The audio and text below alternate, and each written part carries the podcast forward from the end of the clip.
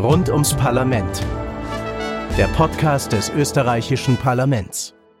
Hallo und herzlich willkommen zu einer neuen Folge von Rund ums Parlament, dem Podcast des österreichischen Parlaments. Mein Name ist Tatjana Lukasch und ich freue mich sehr, dass ihr wieder dabei seid.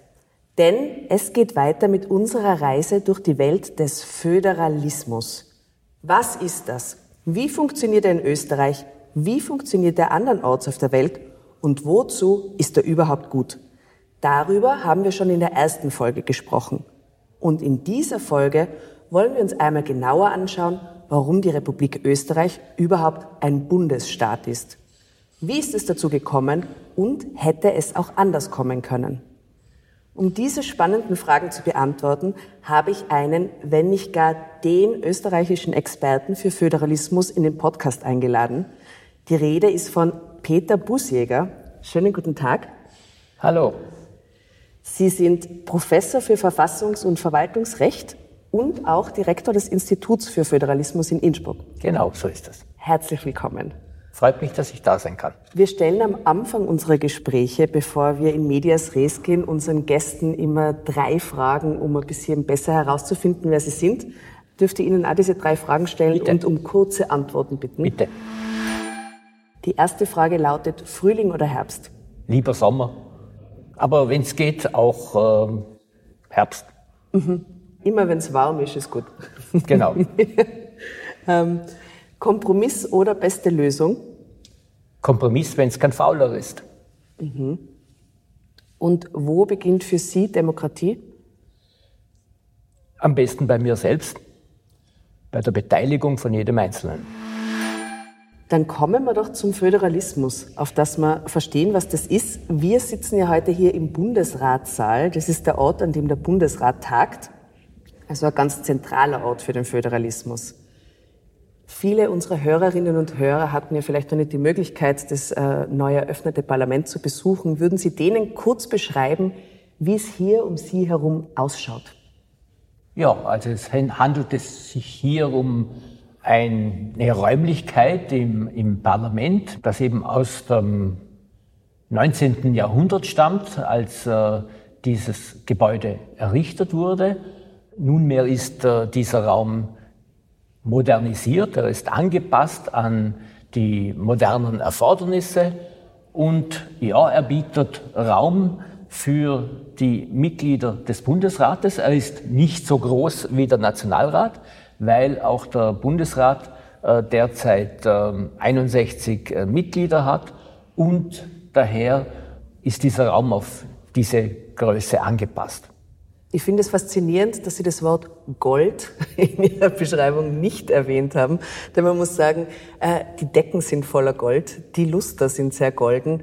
Also bis auf die Schreibtische und die Sessel und vielleicht den großen Bildschirm hinten im Eck ist es sehr golden hier drin.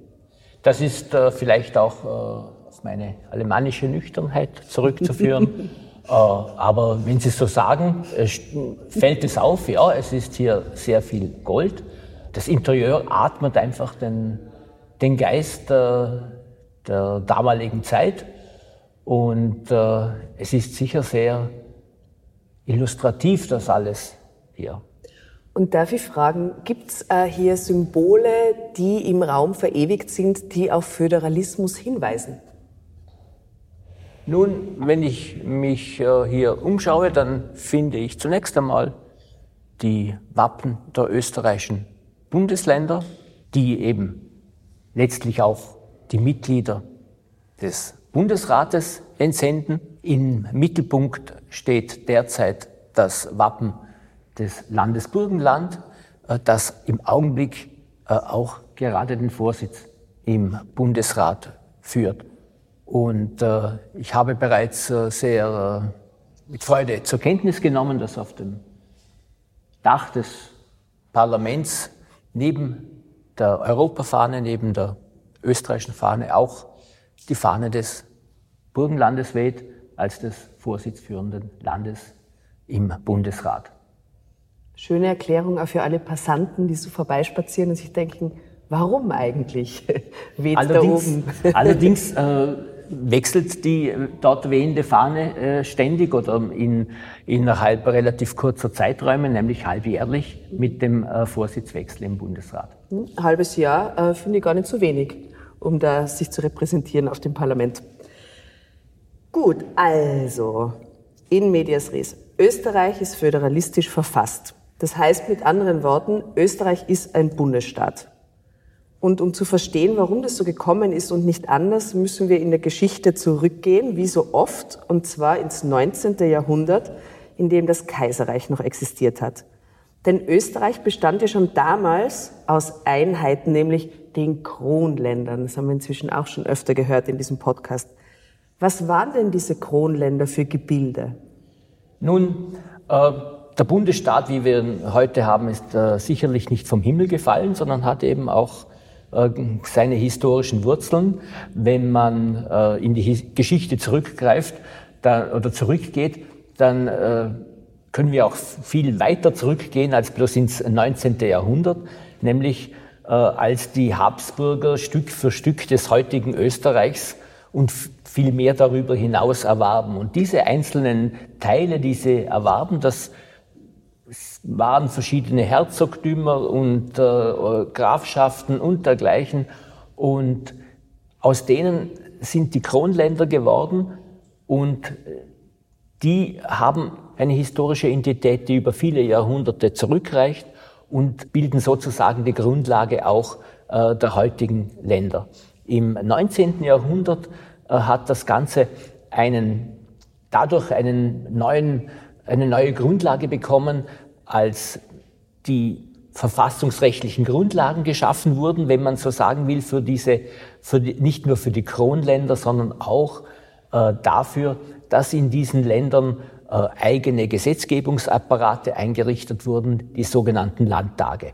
Das war mit äh, äh dem Februarpatent 1863 dann äh, letztlich der Fall und äh, aus diesen Kronländern oder einem Teil dieser Kronländer sind dann äh, 1918, 19 die heutigen österreichischen Länder hervorgegangen. Die Bundesländer. Die Bundesländer. Wobei man sagen muss, das Burgenland ist dann erst 1921 dazugekommen. Mhm. Und ähm, weil es gibt ja immer aktuell sehr viele Diskussionen über Kolonialismus und so. Also diese Kronländer, die hat man aber dann nicht mit dem Lineal die äh, Grenze gezogen, sondern das waren wirklich historische Gebiete, die immer schon zusammengehört haben. Die wurden dann zum Kronland zusammengefasst oder quasi umbenannt, äh, bestehendes, zusammenhängendes Gebiet, oder? Ja, Geschichte, die Geschichte verändert natürlich äh, die, die Grenzen. Äh, wenn wir beispielsweise an äh, Tirol denken, das hatte in der, in der Habsburger Monarchie eine ganz andere Dimension, umfasste das heutige Südtirol, das heutige äh, Trentino. Insoweit ist das, was Tirol heute ist, Nordtirol und Osttirol, ein abgetrennter Teil des, des damaligen Tirols. Und wie gesagt, das äh, Burgenland wurde als das deutsch-sprechende Westungarn ohnehin erst nach dem äh, Ersten Weltkrieg äh, angegliedert an Österreich. Hingegen, wenn man beispielsweise Salzburg sich anschaut, das ist als Erzbistum, reicht das viele, viele Jahrhunderte bis ins, ins frühe Mittelalter zurück und mit im Wesentlichen unveränderten Grenzen. Also hier hat sich ähm, das eine oder andere äh, getan, selbstverständlich. Also äh, die Dinge verändern sich, aber äh, in, der, in der Wurzel äh, haben wir hier eine sehr weit zurückreichende Geschichte. Also kann man vereinfacht sagen, die Kronländer sind der Ursprung der heutigen Bundesländer, zumindest der meisten. Ja, also wobei man immer im Blick haben muss, äh, es waren ja äh, damals als mit diesem, mit diesem Februarpatent äh, die, die Landtage in den Kronländern eingerichtet wurden, waren es natürlich noch viel mehr, weil dieses, die Habsburger Monarchie ja auch äh, nicht nur die Gebiete des deutschsprachigen Raumes der, der Monarchie umfasste, sondern eben weit auch, äh, weitaus darüber hinausging. Äh, diese Gebiete sind ja dann bekanntlich nach dem Ersten Weltkrieg äh, verloren gegangen. Ist es richtig zu sagen, dass der österreichische Föderalismus, wie wir ihn kennen, seine Wurzeln also im Kaiserreich hat? Ganz sicher, ja. Er hat seine Wurzeln in der, in der Habsburger Monarchie, ja. Und ähm, wenn die Kronländer damals ähm, mit diesem Februarpatent Rechte und eigene Gesetzgebung etc. bekommen haben, ähm, was unterscheidet ein heutiges Bundesland von einem damaligen Kronland? Diese, diese Kronländer waren nicht äh, Gliedstaaten eines Bundesstaates im heutigen Sinn. Es gibt äh, gerade auch neuere Untersuchungen, die schon betonen, äh, dass äh, das Habsburgerreich, äh, die Monarchie im 19. Jahrhundert schon stark föderalistische Züge äh, gehabt hat. Allerdings in unseren staatsrechtlichen Kategorien war es kein Bundesstaat, sondern da waren diese, bildeten diese Kronländer ähm, eine Art von Selbstverwaltungskörpern, Gemeinden höherer Ordnung, wenn man so sagen will. Sie hatten zwar formal einige, nicht so wenige Gesetzgebungshoheiten, äh, allerdings äh, durften diese nur mit Sanktion des Kaisers ausgeübt werden. Es dauerte auch manchmal einige Jahre, bis der Landtag eine Genehmigung des von ihm beschlossenen Gesetzes bekam. Das, das sind alles Dinge, die äh, in unserem heutigen Sinn äh, nicht äh, mit, der, mit der Bundesstaatlichkeit äh, vereinbar sind. Jetzt hat das Habsburger Reich ja 650 Jahre äh, umspannt. Aber Föderalismus war dann eigentlich eine moderne Tendenz. Eine moderne Tendenz, um überhaupt so ein Riesenreich gut verwalten zu können. Sehe ich das richtig? Ja, das kann man schon so sagen, äh, wobei man natürlich auch äh, darüber diskutieren kann, wie weit sozusagen die Wurzeln des Föderalismus im Allgemeinen äh, zurückreichen. Ähm, Tatsache ist aber, dass der erste moderne Bundesstaat, wenn man das so sagen will, die Vereinigten Staaten von Amerika waren, im Ausgang des 18. Jahrhunderts begründet und aus einem Unabhängigkeitskrieg gegenüber äh, England hervorgegangen und die nachfolgenden Bundesstaaten, vor allem auch das zeitgleich sich herausbildende, also sich mit, sozusagen mit, äh, mit den österreichischen Ländern nach, äh, in, in der zweiten Hälfte des 19. Jahrhunderts sich herausbildende Deutsche Reich, das war dann ein klassischer Bundesstaat, orientiert auch, äh, auch an diesem amerikanischen äh, Vorbild und vor allem aber äh, die Schweiz, die nach 1848 ein Bundesstaat war. Das waren die Modelle. Demgegenüber war dieses österreichische Modell doch äh, deutlich äh, zurückgeblieben. Ja, weil Monarchie. Weil, ja, ja, und auch äh, weil die, äh, die Habsburger Monarchie dann letztlich doch äh, davor zurückscheute, sozusagen die Dezentralisierung weiter voranzutreiben. Die, die Monarchie hatte immer äh, Probleme, sozusagen die Fliehkräfte äh, zusammenzuhalten.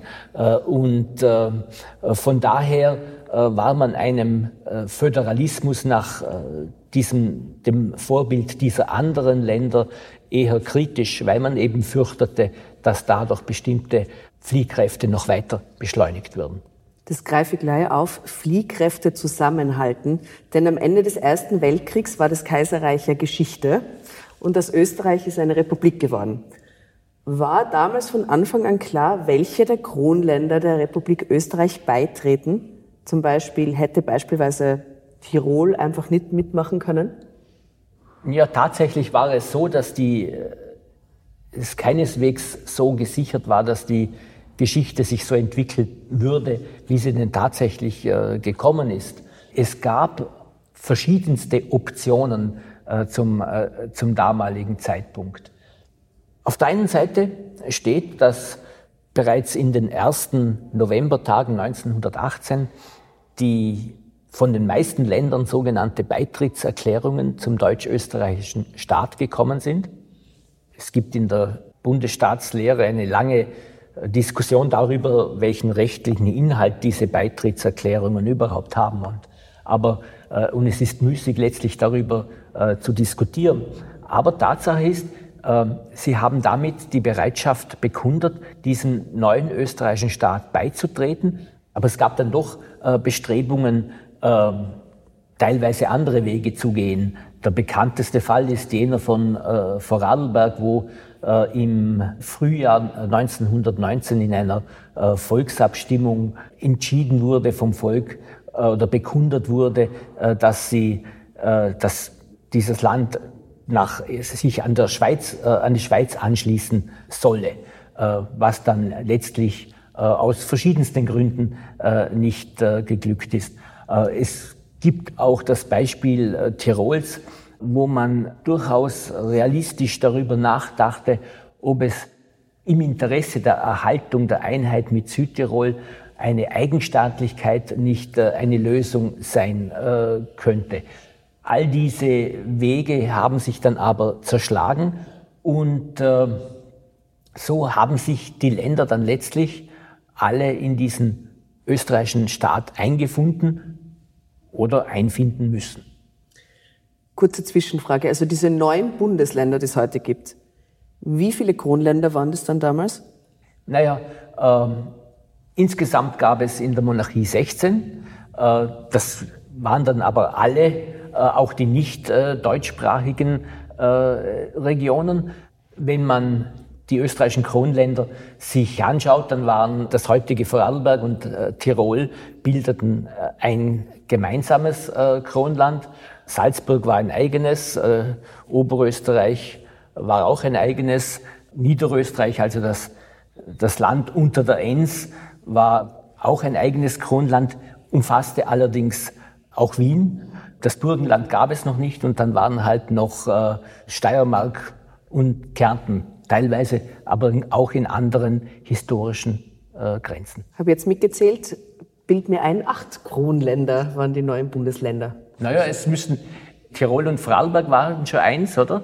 Denn ähm, mhm. Salzburg, Oberösterreich, Niederösterreich inklusive Wien. Ach so. Und dann haben wir noch Steiermark und Kärnten, das wären dann Sechse. Sechse. Gut, dass wir nochmal nachziehen. Ja. ähm, es ist jetzt vorher schon angeklungen, dass das eher äh, von Diskussionen geprägt war, wer nach dem Ersten Weltkrieg dem Bundesstaat der Republik Österreich beitritt. Und der sogenannte Vater der österreichischen Verfassung, Hans Kelsen, von dem wir auch schon einiges gehört haben, und der erste Kanzler der Ersten Republik, Karl Renner, die haben ja nach dem Ersten Weltkrieg den Landesvertretern ein anderes Konzept vorgeschlagen als dem Bundesstaat. Und die Landesvertreter haben abgelehnt. Was wäre das für ein System gewesen, das diesen beiden vorgeschwebt ist? Nun, äh, man muss, glaube ich, die beiden äh, Personen da auseinanderhalten. Karl Renner als Staatskanzler war äh, derjenige, der Politiker, der darauf bedacht war, dass dieses neue Österreich ein lebensfähiger Staat wird. Und er war sehr skeptisch äh, gegenüber dem äh, Föderalismus, äh, weil er fürchtete, dass die Zentralgewalt sich nicht durchsetzen würde können. Und in den Länderkonferenzen, die nach dem äh, Zusammenbruch der Monarchie geführt wurden, in denen es sozusagen darum ging, diesen neuen Staat einmal zu, die Grundlagen zu schaffen. Äh, in diesen, in diesen Länderkonferenzen äh, präferierte Karl Renner einen, ein Modell, ausdrücklich er nannte es das sogenannte Self-Government äh, in England, das, er, das ihm vorschwebte, eine Art von regionaler Selbstverwaltung, aber das genügte den Ländervertretern nicht. Soweit sie überhaupt mit dem Begriff was anfangen konnten, waren sie wahrscheinlich skeptisch ob äh, in einem solchen Modell überhaupt irgendwelche Gestaltungsspielräume verbleiben würden, politischer Art für die, für die Länder. Und die nahe Schweiz äh, war da für, zumindest für die meisten Ländervertreter das weitaus interessantere, attraktivere Beispiel. Und wollten daher und präferierten einen Bundesstaat nach, nach Schweizer Vorbild mit starken Ländern, äh, die auch über durchaus weitreichende Kompetenzen äh, verfügten. Und in der Situation, in der äh, Österreich äh, im Ausgang, also im Anfang des Jahres 1919 war, äh, musste Karl Renner das wohl oder übel akzeptieren, diesen Wunsch äh, der Länder, weil die Staatsgewalt damals äh, im Wesentlichen von den Ländern getragen wurde. Bei Hans Kelsen war es eher so, er war ja als, dann als Experte äh, dem beigezogen äh, im Rahmen der Ausarbeitung der neuen Bundesverfassung. Und er war an sich grundsätzlich dem Föderalismus insoweit kritisch gegenübergestellt, weil er, wie viele andere auch damals, die Republik nannte sich ja auch Deutsch-Österreich, äh, weil er wie viele andere damals auch letztlich auf einen Anschluss Österreichs an Deutschland, auf einen solchen Anschluss hoffte, der dann durch den Staatsvertrag von Saint-Germain dann durch die Alliierten äh, verunmöglicht wurde. Und vor diesem Hintergrund war es für Kelsen schwer vorstellbar, dass sozusagen im Bundesstaat Deutschland ein weiterer Bundesstaat integriert sein sollte, dass sozusagen eine drei Ebenen äh, des Föderalismus hier bestehen sollten. Und er war der Meinung, dass eben eine föderale Struktur Österreichs einen äh, solchen Anschluss an Deutschland letztlich erschweren würde. Von daher war er also äh, dem eher kritisch gegenübergestellt, dass äh, als dann letztlich aber klar war, dass die Weichen in Richtung des Bundesstaates gestellt wurden, war Kelsen eben der Experte, der äh, verschiedene Entwürfe auch für diesen Bundesstaat erarbeitete. Äh, relativ zentralistische und aber auch relativ äh, föderalistische sozusagen. Er hat dann halt äh, sozusagen der Politik mehrere Menüs äh, äh, vorgestellt und sie konnte sich dann das jeweilige Menü aussuchen. Das finde ich alles sehr, sehr interessant, muss ich sagen. Auch das mit dem Schweizer Vorbild war mir bisher überhaupt nicht so bewusst, dass das äh, ja, das spielt eine durchaus ein eine bedeutende Leitmotiv Rolle. für Österreich ja, ja. war. Mhm. Mhm. Es haben sich ja aber nicht nur die Länder und die Verfassungsmacher äh, eingemischt in die Diskussion, wie Österreich ausschauen soll in der Zukunft, sondern natürlich haben wir die großen Parteien mitdiskutiert. Wer wollte denn was? Und vielleicht müssen wir an dieser Stelle ähm, für die historisch weniger Bewanderten ganz kurz feststellen, wen gab es denn damals und wie stark war derjenige? Na, es gab äh, zwei große Lager. Das eine waren die christlich-sozialen, äh, Vorläuferpartei der heutigen ÖVP. Das zweite große Lager war, äh, waren die Sozialdemokraten. Ein drittes, kleineres Lager waren so die Deutschfreiheitlichen.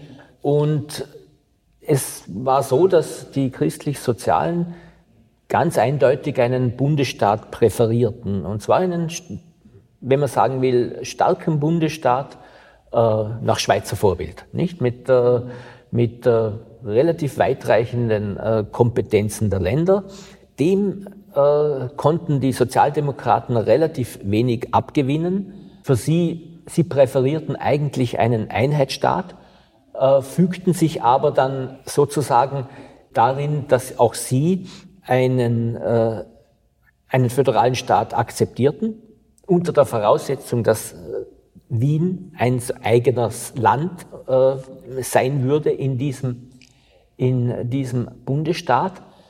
Aber sie verlangten dafür auch, dass äh, dieser Bundesstaat doch äh, im Schwergewicht der zentralistisch ausgerichtet war. In dem Sinn, dass äh, der größte Teil der Kompetenzen letztlich auf der Bundesebene verbleiben würde und dass die Länder im Wege des Bundesrates, in dem wir uns hier, in dessen Sitzungssaal wir uns hier befinden, relativ wenig mitreden würden können.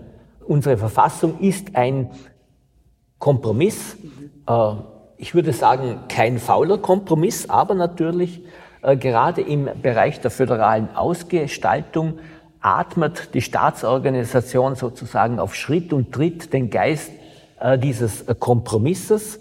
Und ein Teil dieses Kompromisses ist es, dass die christlich-sozialen durchgesetzt haben, dass es einen Bundesrat geben würde als Vertreter der Länder in der Bundesgesetzgebung und andererseits äh, setzten sich die Sozialdemokraten dahingehend durch, dass dieser Bundesrat die Bundesgesetzgebung, die in, der ersten Kammer über den Nationalrat läuft, möglichst wenig vom Bundesrat beeinträchtigt werden kann. Und äh, mit diesem Kompromiss aus dem Jahre 1920 leben wir mit einigen durchaus wesentlichen Änderungen, die seither erfolgt sind, noch immer. Nicht? Also äh, immerhin kann äh, seit 1984 der Bundesrat ähm, Kompetenzänderungen zu Lasten der Länder äh, verhindern. Das konnte er bis dahin nicht. Insoweit äh, gibt es schon äh, durchaus, äh, das ist auch nicht die einzige Aufwertung des Bundesrates, die seither stattgefunden hat, aber äh, es verbleibt doch eine starke Dominanz des Nationalrates und insgesamt in der Kompetenzverteilung zwischen Bund und Ländern eine Dominanz des Bundes. Wie stark das unser jetziges Leben nach wie vor beeinflusst, diese Entscheidungen, die damals getroffen worden sind? Natürlich, ja. ja. Also ähm, eine Verfassung ist ja auch äh, nicht dazu da, dass man sie ähm, auf Schritt und Tritt ändert. Äh, eine Verfassung soll ja eine solide Basis für das politische Leben sein. Und nach dem, wenn man das kann man wirklich so sagen, Unglück der ersten der Ersten Republik haben wir Gott sei Dank seit 1945 stabile Verhältnisse und äh, diese stabilen Verhältnisse hat auch die Verfassung garantiert und ermöglicht. Äh, das alles äh, bedeutet aber nicht, dass diese Verfassung nicht auch geändert werden kann und sie wurde auch immer wieder angepasst. Auch der Bundesstaat ist ein dynamisches System. Er, ist, er hat sich in diesen über 100 Jahren auch durchaus wesentlich verändert. Vielen Dank für diese sehr spannenden Einblicke in die föderalistischen Strukturen Österreichs. Ich habe was gelernt. Ich hoffe, die Hörerinnen und Hörer da draußen auch. Danke, Herr Bußjäger. Das war's schon wieder mit dieser Folge. Wir hören uns nochmal in dieser Staffel. Bis dann. Gerne. Freut mich. Und bei euch bedanke ich mich dafür, dass ihr diesmal wieder dabei wart. Ich hoffe, das ist auch beim nächsten Mal so. Dann treffe ich mich nämlich mit zwei neuen Gästen, um darüber zu sprechen, wie Föderalismus ganz praktisch funktioniert und wie er sich ganz praktisch in unserem Leben bemerkbar macht. Wobei man muss sagen, wir haben jetzt schon ein paar Glimpses bekommen, ähm, wie er in der Moderne nachwirkt. Wenn euch diese Folge gefallen hat, dann haben wir da natürlich nichts dagegen, wenn ihr uns weiterempfehlt oder abonniert. Das geht überall, wo es Podcasts gibt, ob auf Spotify, Apple Podcasts, Google Podcasts, Deezer oder Amazon Music. Und dann verpasst ihr garantiert keine Folge mehr. Jede Menge Informationen und Angebote rund um das österreichische Parlament und zu unserer Demokratie findet ihr auf unserer Website www.parlament.gv.at und den Social-Media-Kanälen des Parlaments. Falls ihr Fragen, Kritik oder Anregungen zum Podcast habt, dann schreibt uns gerne eine E-Mail und zwar an podcast.parlament.gv.at. Also, ich würde mich freuen, euch in der nächsten Folge wieder dabei zu haben. In diesem Sinne sage ich vielen Dank fürs Zuhören. Mein Name ist Tatjana Lukasch. Wir hören uns. Rund ums Parlament der Podcast des österreichischen Parlaments.